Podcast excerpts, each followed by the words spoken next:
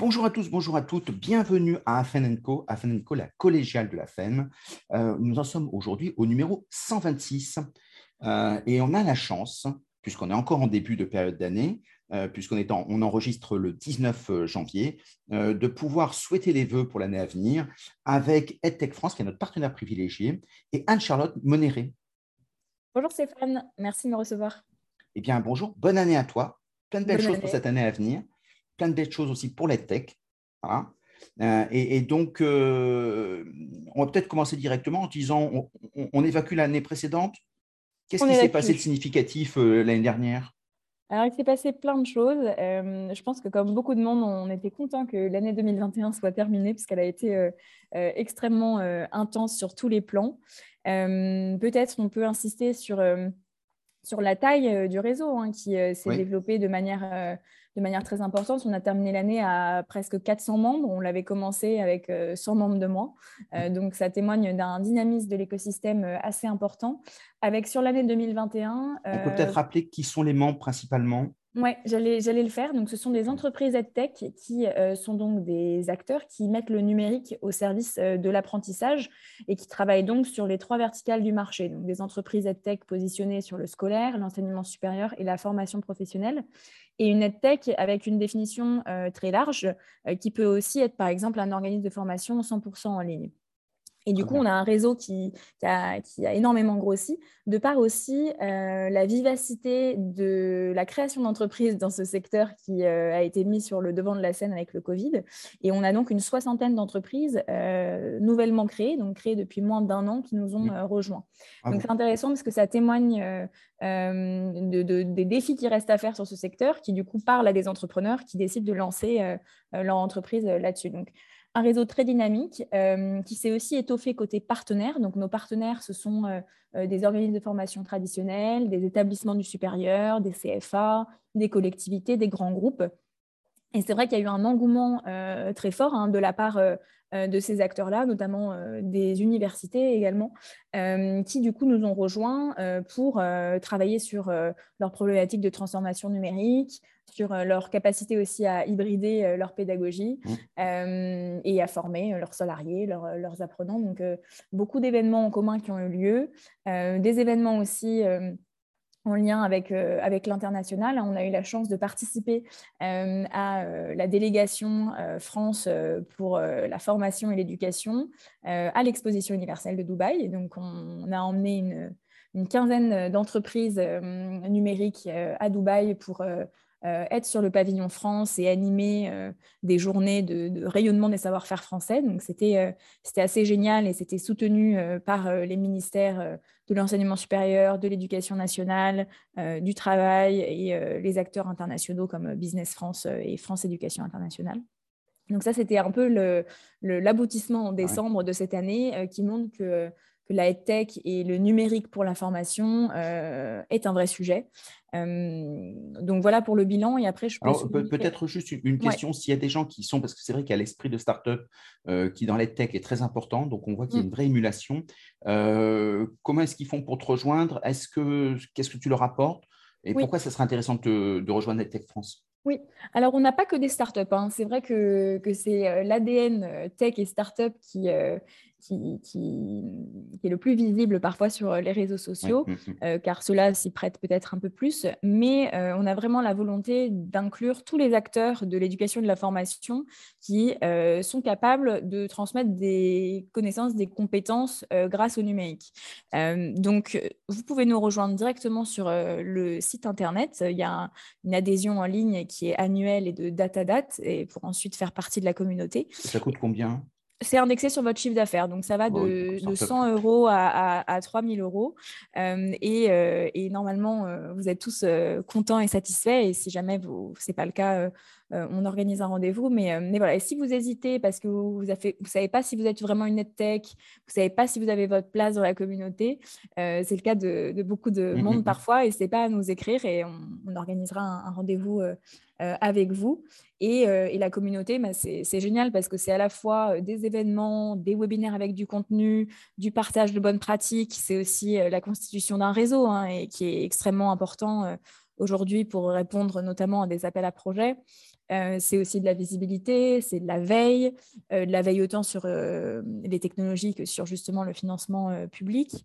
C'est de l'aide à l'export, c'est plein de choses qui font que ça vous, simplifie en fait la vie en, tant que CEO, en tant que directeur général, en tant que responsable de formation. Euh, euh, et, du coup, nous, on est ravis d'avoir de, le plus de monde possible dans le réseau pour que justement, ça soit le plus pertinent possible pour euh, les personnes qui, qui en font partie. Le Tinder de l'EdTech, pour Exactement. ne plus être tout seul. Pour ne plus être tout seul, pour apprendre ensemble, pour ne pas reproduire les mêmes erreurs aussi. Il y a quand même une vraie démarche pédagogique derrière pour euh, avoir des conseils aussi pour, euh, en tant qu'entrepreneur pour gérer euh, son entreprise, recruter, gérer sa relation avec son associé. On fait aussi beaucoup d'accompagnement sur ce que c'est que être un entrepreneur et être manager et avoir une équipe à, à, développer en plus de son produit. Donc c'est c'est assez. ça c'est top. C'était l'année dernière, donc on passe mm. à la nouvelle année maintenant pour être dans l'actualité. qu'est-ce que, quelles sont les grandes dates que vous avez prévues pour, pour cette année? Il y a beaucoup de choses qui, se passent en 2022. On essaye que, on espère pardon que ça ne sera pas décalé euh, avec euh, avec le Covid. Euh, il, y a, plusieurs dates. Il y a les dates d'événements et il y a les dates aussi liées au, plan de relance et, et, au cycle des appels à projets.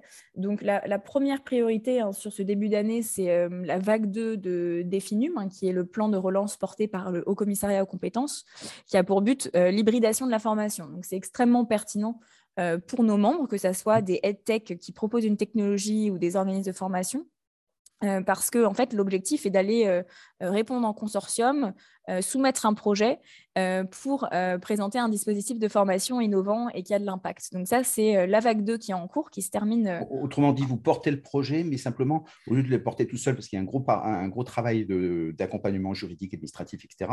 C'est-à-dire vous êtes les porteurs de projet, dans ces cas-là, vous accueillez les gens pour que ce soit pas trop lourd pour eux. Exactement. Nous, on les aide plutôt à trouver des partenaires de consortium. Mmh, Donc, on n'est pas dans le projet mmh. parce qu'on est une association loi 1901 et que du coup, on, ne répond pas en notre nom à des subventions mais par contre, on, vous aide à décrypter euh, l'appel à projet, on vous aide à trouver des partenaires et on a une mmh. messagerie interne pour tous les membres qui sont intéressés euh, pour que vous puissiez aussi partager euh, vos retours pour ceux qui ont par exemple candidaté à la vague 1 et, ceux qui ont parfois vous avez les mêmes questions. Donc on essaye de mmh mutualiser au maximum. Exactement. Et comme on est en lien directement avec le commissariat aux compétences sur ce sujet, on a aussi la possibilité de remonter, si par exemple une question revient 20 fois, mmh. bah, la remonter au-dessus pour avoir une réponse concrète. Donc ça, c'est le gros enjeu euh, sur euh, le plan de relance euh, concernant la formation professionnelle.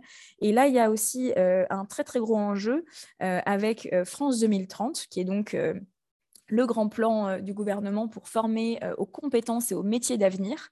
Euh, donc c'est très vaste et, et, ça inclut en fait des thématiques liées à la tech, que ce soit des thématiques de type verdissement numérique, donc tout ce qui va être impact écologique de la formation, tout ce qui va être industrie culturelle et créative, donc l'impact aussi socioculturel des formations sur la population française. Donc vous pouvez aller voir, vous tapez France 2030 AMI, appel à manifestation d'intérêt, et là vous voyez euh, les 14 thématiques couvertes par ce plan. Euh, et ça va être extrêmement pertinent parce qu'il y a dans toutes ces thématiques la volonté d'aller former euh, justement au métier d'avenir. Donc une vraie compréhension du gouvernement bah, que les compétences sont obsolètes rapidement et qu'on a besoin des acteurs de la formation traditionnelle ou, innovant, ou les deux ensemble d'ailleurs, pour aller là-bas.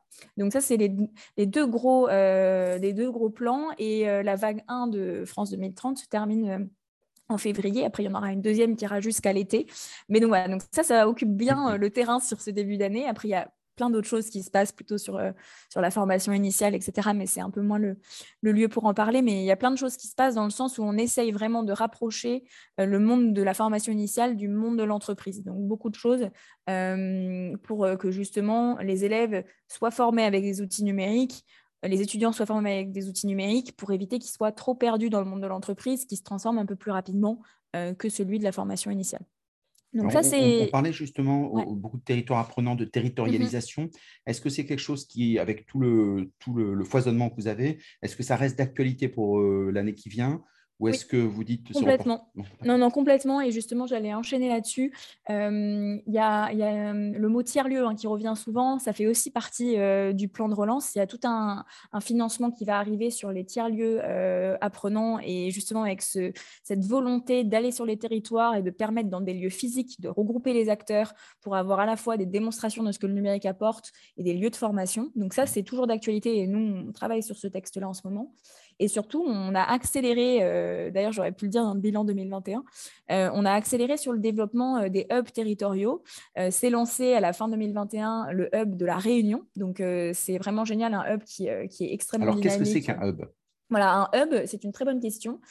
contrairement au réseau national qui ne regroupe que des entreprises, un hub va être vraiment sur un territoire donné, un réseau dédié à la formation et à la tech, mais qui va regrouper en son sein différentes typologies d'acteurs, donc des formateurs indépendants, des enseignants, des curieux, euh, des euh, entreprises, des organismes de formation, des médias, euh, tous les acteurs en fait intéressés par l'éducation et la formation, qu'importe leur structure juridique, leur taille, leur degré de numérisation. Mmh. et donc c'est très pertinent parce que ça permet en fait sur un territoire donné de créer des synergies, de créer des, des, des de voir qu'on a les mêmes sujets et essayer d'y répondre ensemble. Il y a aussi des acteurs publics impliqués sur ces euh, hubs, des, euh, des députés, euh, des maires, des directeurs d'établissement. Et, et, donc, à La Réunion, et c'est officiel, hein, il y a un site internet, il y a une newsletter d'ailleurs, si vous voulez vous inscrire. Il y a, hum, l'Occitanie qui s'était lancée aussi. Donc, tous ceux qui veulent faire des Learning Expeditions à La Réunion, maintenant, ils ont une raison. Exactement, vous avez une raison. Et c'est, mais, alors, qu'est-ce qui se passe? Ils se réunissent tous les. Ils ont un meet-up en général par mois avec un ordre du jour très précis, euh, autant euh, avec du contenu pour, euh, bah, pour éveiller un peu tout le monde et type masterclass, je ne sais pas, sur mmh. la gamification de l'information, tu vois, des choses comme ça. Mmh, Après, toujours les enjeux du territoire aussi, donc c'est quoi les grandes problématiques? Potentiellement, s'il y a des, des, appels à projets en cours, essayer de voir comment articuler au mieux les forces en présence pour pouvoir bah, déployer des dispositifs de formation et d'éducation. Euh, et après, euh, c'est aussi beaucoup de la, du networking euh, classique mmh. avec un. Et, et donc, c'est présentiel, numérique en situation de. Très, alors, c'est le plus possible présentiel et de plus en plus, c'est quand même accessible euh, à distance. Euh, par exemple, donc, on a le Hub Sud aussi qui est très dynamique pour euh, les sudistes qui nous écoutent. et le Hub Sud a une newsletter qui, vous pouvez vous y inscrire sur leur LinkedIn, c'est Hub EdTech Sud. et la plupart de leurs meet-ups sont ouverts, donc vous pouvez y assister. et si vous êtes bien sûr dans le Sud, n'hésitez pas à y aller, c'est dans un superbe lieu à Marseille. Mmh. mais donc, il y a beaucoup de contenu euh, gratuit, ouvert aux non-adhérents des hubs. Euh, leur dernier meet-up, par exemple, pour le hub EdTech Sud, c'était sur euh, comment, quels sont les bons critères, les bonnes pratiques pour répondre à un appel à projet. Donc, c'est mmh. pertinent pour mmh. tout le monde. Donc, euh, donc, donc, ça, c'est un autre gros enjeu. Tu as raison. Euh, tout ce qui est tiers-lieu, tout ce qui est communauté apprenante et tout ce qui est territoire, que ce soit les hubs qui fonctionnent déjà très bien dans le nord de la France, en Bretagne, à Lyon, mais des nouveaux hubs qui se lancent dans le Pays Basque, dans les Landes, ils sont au tout début, en Occitanie aussi, ils sont au tout début, et à La Réunion et aussi en Martinique et en Guadeloupe. Donc, il y a et si certains acteurs territoriaux sont intéressés, peuvent te solliciter en disant bah, Moi, j'aimerais bien qu'il y en ait un chez moi. Exactement, vous pouvez nous écrire et nous, euh, on a une répartition en fait géographique de, des, forces en présence. Et donc on a juste besoin de quelqu'un qui se mm, lance dans la bataille en fait euh, parce que du coup c'est porté euh, par des acteurs motivés sur le territoire, mais nous on peut vous aider dans la mise en relation avec des acteurs autour de vous.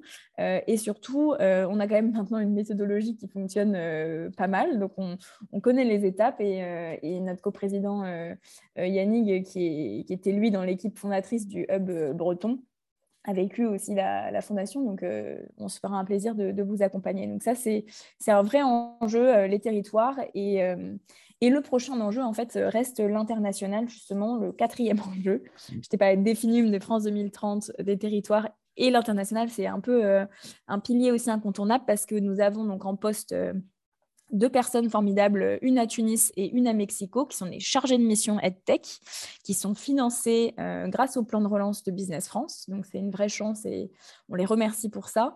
Et elles sont en charge de faire de la veille sur l'Afrique francophone et l'Amérique latine, et aussi de rencontrer des acteurs français qui cherchent à aller sur ces zones-là et de faire des mises en relation avec tous, les acteurs locaux qu'elles ont pu rencontrer. Elles organisent aussi beaucoup de webinaires explicatifs, pédagogiques sur les tendances en fait, de formation et d'éducation dans ces zones-là.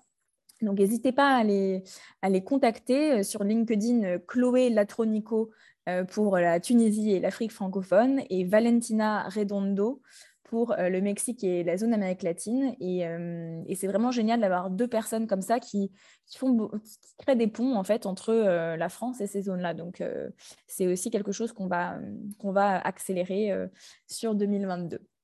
Absolument. Et c'est une façon aussi de, partir à l'international, euh, en étant accompagné, parce qu'il y a l'interculturel, et quand on part à plusieurs, euh, c'est toujours passionnant. Il y a énormément de structures. On avait parlé de l'ENCAF qui fait des choses avec le MEDEF international, qui des choses passionnantes.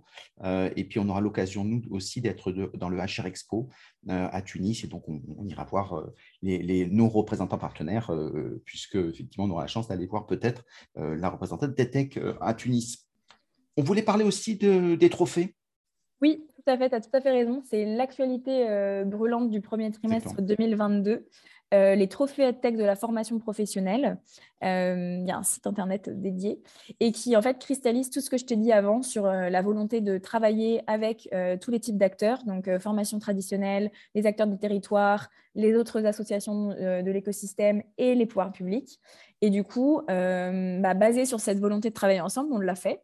Euh, et, sous le haut patronage du euh, Haut Commissariat aux compétences, on a donc lancé euh, les trophées tech de la formation professionnelle, qui est un temps fort inédit et qu'on espère annuel, et qui a vraiment pour but de récompenser six cas d'usage, six dispositifs de formation innovants, impactants, et qui sont portés par un organisme de formation ou un CFA et une EdTech pour vraiment montrer qu'ensemble, grâce à la technologie, euh, on est capable d'aller euh, former euh, des apprenants à grande échelle et, vraiment avec une pérennisation des compétences. Donc, c'est hyper simple de, candidater. Tout est sur le site en ligne. Vous avez un, un formulaire à remplir, à valider en ligne.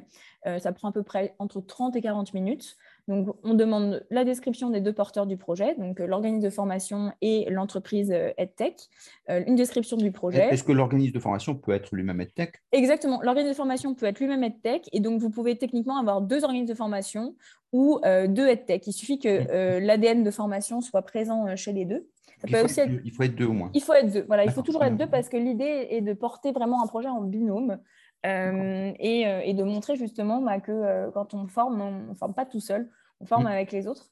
et donc, vous avez cette candidature en ligne qui est simple. Il y a six prix à gagner. Il y a un prix sur l'inclusion, il y a un prix sur l'international, il y a un prix sur la parité numérique, il y a un prix sur la mesure d'impact, il y a un prix d'innovation.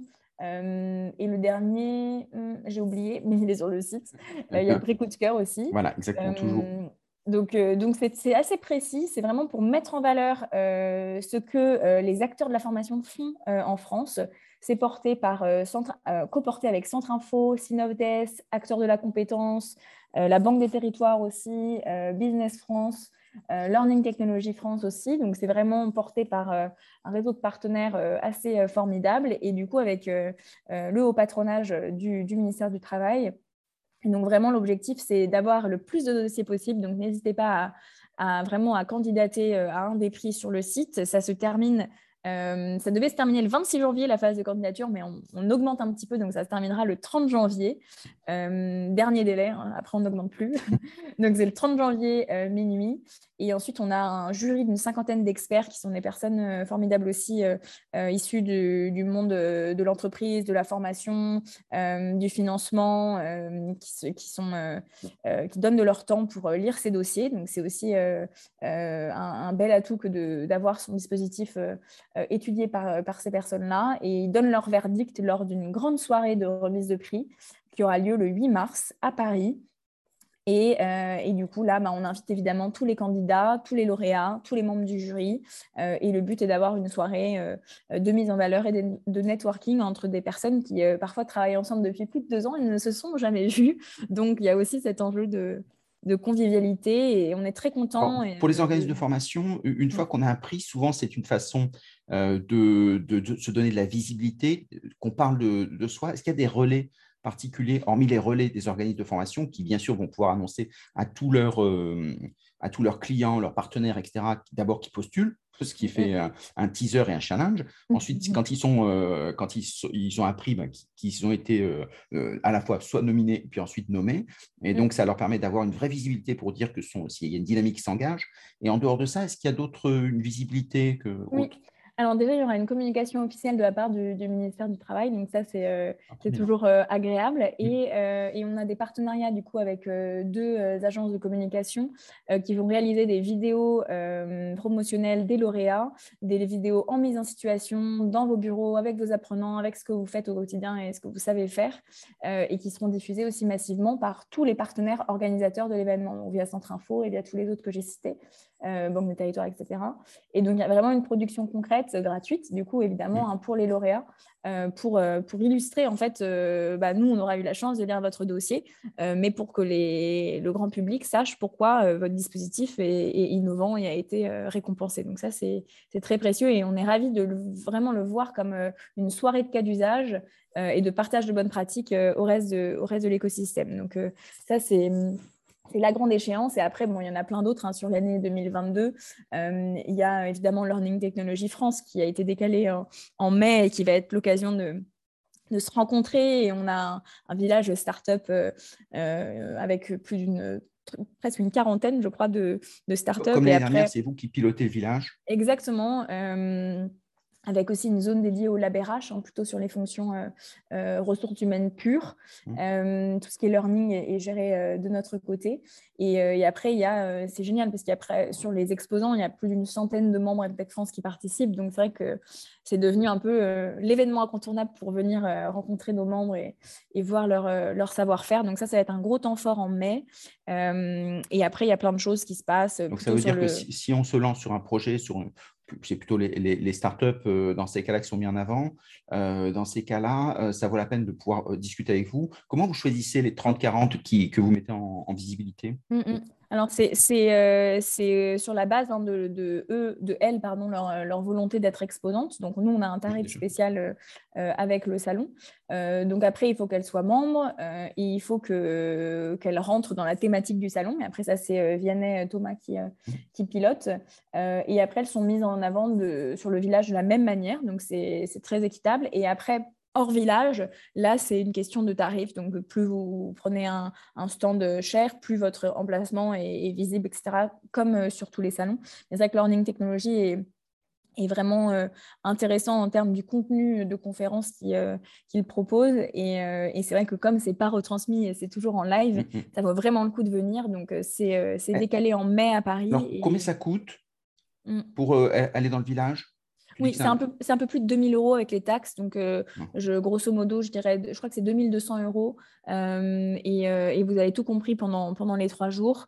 et, deuxième question, est-ce qu'il y a un accompagnement? Parce qu'il y a beaucoup de personnes qui se disent, je viens, je, me présente si les gens m'interrogent, mais qui ne savent pas bien mettre, se mettre en visibilité, mm, mm. valoriser leur présence sur le salon et mm. puis le post-salon. Exactement. Bah, Learning Technologies, ils ont tout un espace exposant qui est extrêmement bien fait, avec des kits de communication qui sont déjà prêts pour que vous puissiez relayer vous-même. Mmh. Euh, ils ont tous leurs partenaires, euh, le stand est clé en main. Enfin, c'est vraiment euh, très simple pour ceux qui n'ont pas l'expérience des salons. c'est clé en main. toutes les étapes vous sont fléchées, donc vous êtes guidés, vous êtes accompagnés. moi, j'avais très peu d'expérience des salons et je suis capable de le faire toute seule pour mon petit stand. Donc, je vous jure, si j'y arrive, tout le monde peut y arriver. Et, et, du coup, donc voilà, c'est très accompagné, très fléché. Les relais de com sont donnés et euh, vous avez des prises de parole qui vous sont proposées aussi si vous voulez aller pitcher ou faire des conférences, etc., avec des tarifs évidemment euh, euh, associés. Et vous êtes sur votre stand dans le village. Et ce qui est agréable, c'est que du coup, vous pouvez vous balader dans le village et, échanger aussi avec les autres, membres. et nous, on a un stand aussi pour répondre à vos questions et, vous accompagner si besoin sur, le salon. Donc, c'est un temps fort qui est, vraiment bien organisé, qui est très agréable. Euh, et, vous en avez, donc ça, c'est en mai, ça devait avoir lieu en janvier. Après, vous avez aussi donc e-learning expo euh, solution RH qui a lieu en mars. Donc ça, c'est plutôt axé sur les fonctions support au sein de l'entreprise, mais ça reste très pertinent. C'est toujours au même lieu. Hein. partenaire aussi Oui, on est aussi partenaire. On a, on a le même principe. Euh, c'est un peu moins tech. Learning tech, c'est quand même très tech, très innovation, très digital learning. E-learning expo solution RH, c'est en mars. On est partenaire, on a le même principe de village. Là, c'est un tarif autour de 1700 euros. Euh, et là, c'est plutôt formation traditionnelle, euh, ressources humaines traditionnelles, mais c'est extrêmement intéressant. Et pareil, on a un village à chaque fois de entre 25 et 30 membres. Donc, c'est aussi une des raisons pour lesquelles certaines personnes nous rejoignent, c'est qu'ils n'ont pas envie de faire la veille sur ça, ils n'ont pas envie de s'en occuper, ils n'ont pas envie de négocier les prix. Et du coup, on, fait ça pour, euh, pour vous, pour simplifier la vie, en fait, et, faire rayonner aussi les, savoir-faire. Donc, je, rappelle que la FEN est partenaire dans les comités de pilotage des deux salons. Donc, c'est un vrai, un vrai plaisir que. Et puis d'abord qu'on se voit déjà Mm, et, mm. de voir euh, le, dynamisme que vous apportez. Donc ça, c'est formidable. Mm, Un dernier point peut-être euh, euh, pour l'année prochaine? Oui, alors l'année prochaine, eh bien, on, a beaucoup d'attentes sur l'année prochaine. pourquoi? Ah Parce que, comme vous le savez, il y, a, les élections présidentielles en 2022. Et mine de rien, bah, ce sont les, premières élections présidentielles de d'EdTech France. On a été fondé en mai 2018. Euh, et on a tissé des liens très forts avec euh, les différents ministères, avec les différents euh, responsables de la formation, de l'éducation, du numérique. et du coup, le vrai enjeu pour nous, c'est d'arriver à gérer cette transition, justement, ce, changement de, de, personnes en poste qui va forcément impacter des thématiques aussi sociales que l'éducation et la formation. Euh, donc ça, on, fait un, gros travail de fond aussi pour pousser euh, euh, nos idées suffisamment dans le fond pour que ça ne dépende pas des personnes qui changent. Mais donc ça, ça va être un vrai enjeu pour nous en, 2022. Réaliser le partenariat, très bien. Exactement. Donc, renouveler les partenariats et faire entendre notre voix. après, il y a aussi un vrai enjeu sur, sur continuer à, à, travailler sur la mise en réseau. Donc, par exemple, je pense dans, dans le supérieur, on, va accentuer les liens qu'on a avec France Université, donc qui euh, regroupe toutes les universités euh, de France, parce qu'en fait, ce qu'on constate, c'est que ce qui fonctionne bien, c'est de parler de réseau à réseau. Voilà, on parle à la FEN, et, c'est ça qu'il faut qu'on pousse, euh, donc que ça soit dans le supérieur ou dans la formation ou dans le scolaire. Donc accentuer les mises en réseau et travailler concrètement avec eux. Et ça veut dire aller dans les réseaux ou, créer un autre réseau? Créer un partenariat avec les réseaux, donc officiel, avec des webinaires, des événements, pour que de communauté de membres à communauté de membres, les gens se parlent. Et après, il y a aussi tout un, enjeu sur le, financement, l'investissement, qui est quand même euh, un des gros euh, sujets de nos membres. Comment lever des fonds, comment obtenir des financements, comment euh, être accompagné là-dessus. Et du coup, on fédère euh, de manière informelle tout un réseau de fonds d'investissement euh, à impact qui sont intéressés par la formation et euh, l'éducation. Et du coup, va essayer de passer d'une fédération informelle à une fédération formelle et réussir à, organiser des événements avec eux, des webinaires pour nos membres et justement essayer de simplifier le, passage entre les mondes, parce que c'est vrai que c'est toujours les mêmes questions côté entreprise et tech, et c'est toujours les mêmes réponses côté investisseur. Donc, essayer de nous jouer notre rôle et de financer cet aspect-là qui est, euh, qui est important parce que l'année 2021 est une année vraiment record en termes de levée de fonds euh, dans, les, dans la tech. Ça ne s'est jamais passé. Euh, donc, on va essayer de faire en sorte que ça ne soit pas juste une année extraordinaire, mais que ça soit quelque chose de, de pérenne parce qu'on a besoin que les acteurs grossissent. le réseau est encore relativement jeune, 60% hein, des entreprises ont moins de 5 ans. Donc on a besoin que les entreprises grossissent et grandissent en termes de longévité, mais aussi en termes de chiffre d'affaires, de personnes embauchées. Euh, et, évidemment, les levées de fonds, ce n'est pas du tout un but en soi, hein, ce n'est pas ce que je dis, mais on a besoin d'acteurs qui, euh, qui aient des tailles critiques pour euh, passer le cap. Parce que c'est vrai qu'on a beaucoup de startups, on connaît les durées de vie de, des startups, euh, bah, c'est pas forcément euh, c'est pas forcément très long. Donc on, doit les aider sur cet aspect-là et on doit aussi les aider parfois à trouver des partenaires pour se consolider, des partenaires organismes de formation, des partenaires CFA euh, pour justement peut-être parfois bah, se faire racheter, hein, ça, ça, arrive.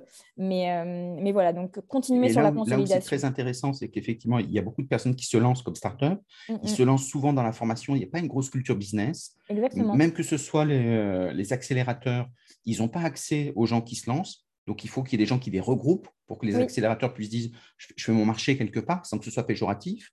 Et donc, il y, a, des lieux de rencontre. Et je trouve que ce que vous faites avec EdTech France est très bien avec les, deux fonds qui sont exclusivement euh, sur, euh, sur, euh, sur l'EdTech, mais aussi tous les autres qui sont intéressés. Tous les autres, exactement. Et la thématique impact, hum, formation à impact, éducation à impact, a vraiment détonné en, 2021.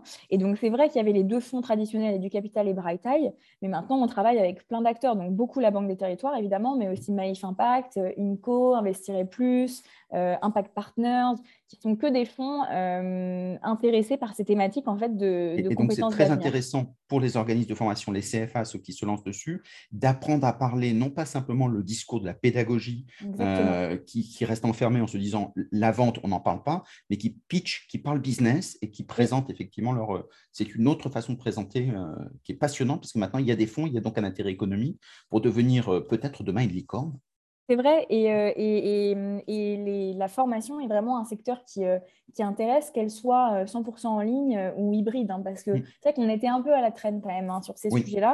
C'était un secteur qui paraissait moins attractif pour les investisseurs publics et privés, et là ça change. on voit d'ailleurs avec la profusion d'appels à projets, hein. mais du coup il y a aussi de l'investissement privé à aller chercher, et ça c'est très intéressant, et c'est un peu notre rôle de, de les accompagner de les accompagner là-dessus. Euh, donc voilà, donc ça c'est un des gros projets. Et après, bah, continuer à faire euh, grossir le réseau le plus possible, le réseau de partenaires, le réseau de membres. Donc, il, paraît qu'il y a 550 EdTech en France. Ben, du coup, on va aller chercher les 150 qui restent. Mhm. donc, voir voilà, susciter, voir susciter des envies. Voir susciter des envies. Et du coup, justement, tu parlais de l'accompagnement et des programmes d'accélération. On est partenaire d'un certain nombre d'incubateurs et d'accélérateurs. Euh, et du coup, l'objectif, c'est essayer euh, d'aider au maximum ces accélérateurs et ces incubateurs à savoir comment bien accompagner les EdTech. Parce que c'est vrai qu'au final, il n'y a pas énormément de, programmes dédiés. Mm-hmm. Euh, il y a EdJobTech par le M Lyon, euh, mais qui prend des toutes petites promos de 6 à 7 euh, entreprises. Et il y a Passerelle là, qui s'est lancé avec Make Sense et la Banque des Territoires et qui, pareil, euh, prend très peu d'entreprises. Donc, c'est vrai que notre objectif, que ce soit avec des acteurs comme BPI ou des acteurs d'ailleurs régionaux, hein, parce que parfois il y a des super acteurs régionaux, comme par exemple EdLab piloté à Poitiers qui accompagne les EdTech, mais il n'y en a pas encore énormément. Donc je pense qu'un de nos gros enjeux aussi, c'est d'être capable d'accompagner les entreprises toutes jeunes pour éviter qu'elles se plantent euh, dans les deux premières années de vie. Et ça, ça passe par un accompagnement accompagnement personnalisé euh, que du coup nous on, ne fait pas hein. on anime la communauté mais on, fait parfois du conseil évidemment pour euh, certains membres parce qu'on répond à vos questions évidemment mais je pense que les, entreprises ont vraiment besoin d'être soutenues de manière directe pendant leurs deux premières années de vie et c'est pour ça que tout ce qui est incubateur et accélérateur c'est très précieux et on va essayer d'accélérer aussi les partenariats là-dessus par exemple avec des acteurs un peu généralistes comme La Ruche, euh, comme la Why Not Factory, euh, comme, euh, comme plein de choses qui... Même Station F font des choses intéressantes. Exactement. On a beaucoup de membres qui sont à Station F, mmh. mais pour essayer de, vraiment aider sur l'aspect tech, en fait, pour que l'accompagnement ne soit pas que sur vos problématiques d'entreprise, mais il soit aussi sur l'aspect marché et compréhension bah, de comment vendre et à qui vendre sur ces sujets-là. Donc ça, c'est un enjeu aussi important. Et c'est passionnant parce qu'effectivement, ça montre que la tech est faite pour des usages, et donc, euh, ça étoffe d'abord euh, la filière EdTech qui, qui en a besoin. Euh, sur, c'est vrai qu'on était sur la formation, on n'a pas de bons résultats, donc ça veut dire qu'il y a plein de choses à faire, ce qui est formidable. Et donc, euh, EdTech est un levier pour, pour que les usages changent et que nos performances, que ce soit en connaissances et compétences, soient accrues dans, les, dans les classements qu'on voit, les classements internationaux. Exactement. Et surtout, tu sais, le gros enjeu de 2022 pour moi, je t'amènerai là-dessus, c'est vraiment la, mesure d'impact, la capacité à mesurer l'impact de la formation et notamment de la formation euh, par le numérique, la capacité à mesurer euh, l'utilité sur les résultats des élèves dans le scolaire euh, des technologies numériques. Mm. Et du coup, tout ça, tout l'aspect mesure d'impact, il y a de plus en plus d'acteurs qui se penchent dessus, des cabinets de conseil, des collectivités et le gouvernement. Et je pense que c'est vraiment ça qui va débloquer, entre guillemets, peut-être les, les, derniers obstacles au mm. numérique dans l'éducation et l'information, être vraiment capable de mesurer ce qui fonctionne, ce qui ne fonctionne pas, euh, avec des statistiques, et des datas précises. Donc ça, c'est un peu l'étape d'après. Tu vois, on a eu mm. le gros choc 100% euh, numérique. Euh, là, on a eu l'hybridation, pourquoi, comment, quels usages. Et maintenant, l'étape 3, c'est la mesure d'impact, le numérique, oui, mais comment et, et, quelles sont les bonnes pratiques pour que ça fonctionne. Et ça, c'est l'étape d'après. Et, et c'est passionnant parce qu'on a parcouru un chemin incroyable en deux ans et demi. Mm-hmm. donc, donc voilà. C'est ça qui est extraordinaire et il y a énormément de choses à faire puisque c'est une révolution d'abord culturelle, c'est ça qui est important et la tech, c'est une bonne façon de se poser des questions qu'on se posait avant mais dont on n'écoutait plus trop les réponses et finalement ça permet de se redire à quoi sert la formation. On en a besoin parce que le monde se transforme donc on a besoin de corps intermédiaires qui forment, des passeurs quelle que soit la, définition qu'on en donne. Euh, et, c'est très important parce que vous apportez une contribution majeure euh, en France pour faire de la France un rayonnement international, parce que je sais que c'est une valeur qui, vous est forte. Merci beaucoup, euh, Anne-Charlotte. Euh, le mot de la fin? Bah, Peut-être rappeler à tout le hein. monde. Allons-y. Allons-y. Voilà. Et donc, n'hésitez pas à, vous inscrire sur les trophées. Euh, et ceux qui ne sont pas intéressés, en tout cas, regardez les gens qui ont été sélectionnés. Ça vous fait de la veille gratuite, tout simplement. Et donc, c'est toujours du bonheur. Merci beaucoup, Anne-Charlotte. Merci, Stéphane. C'est un plaisir.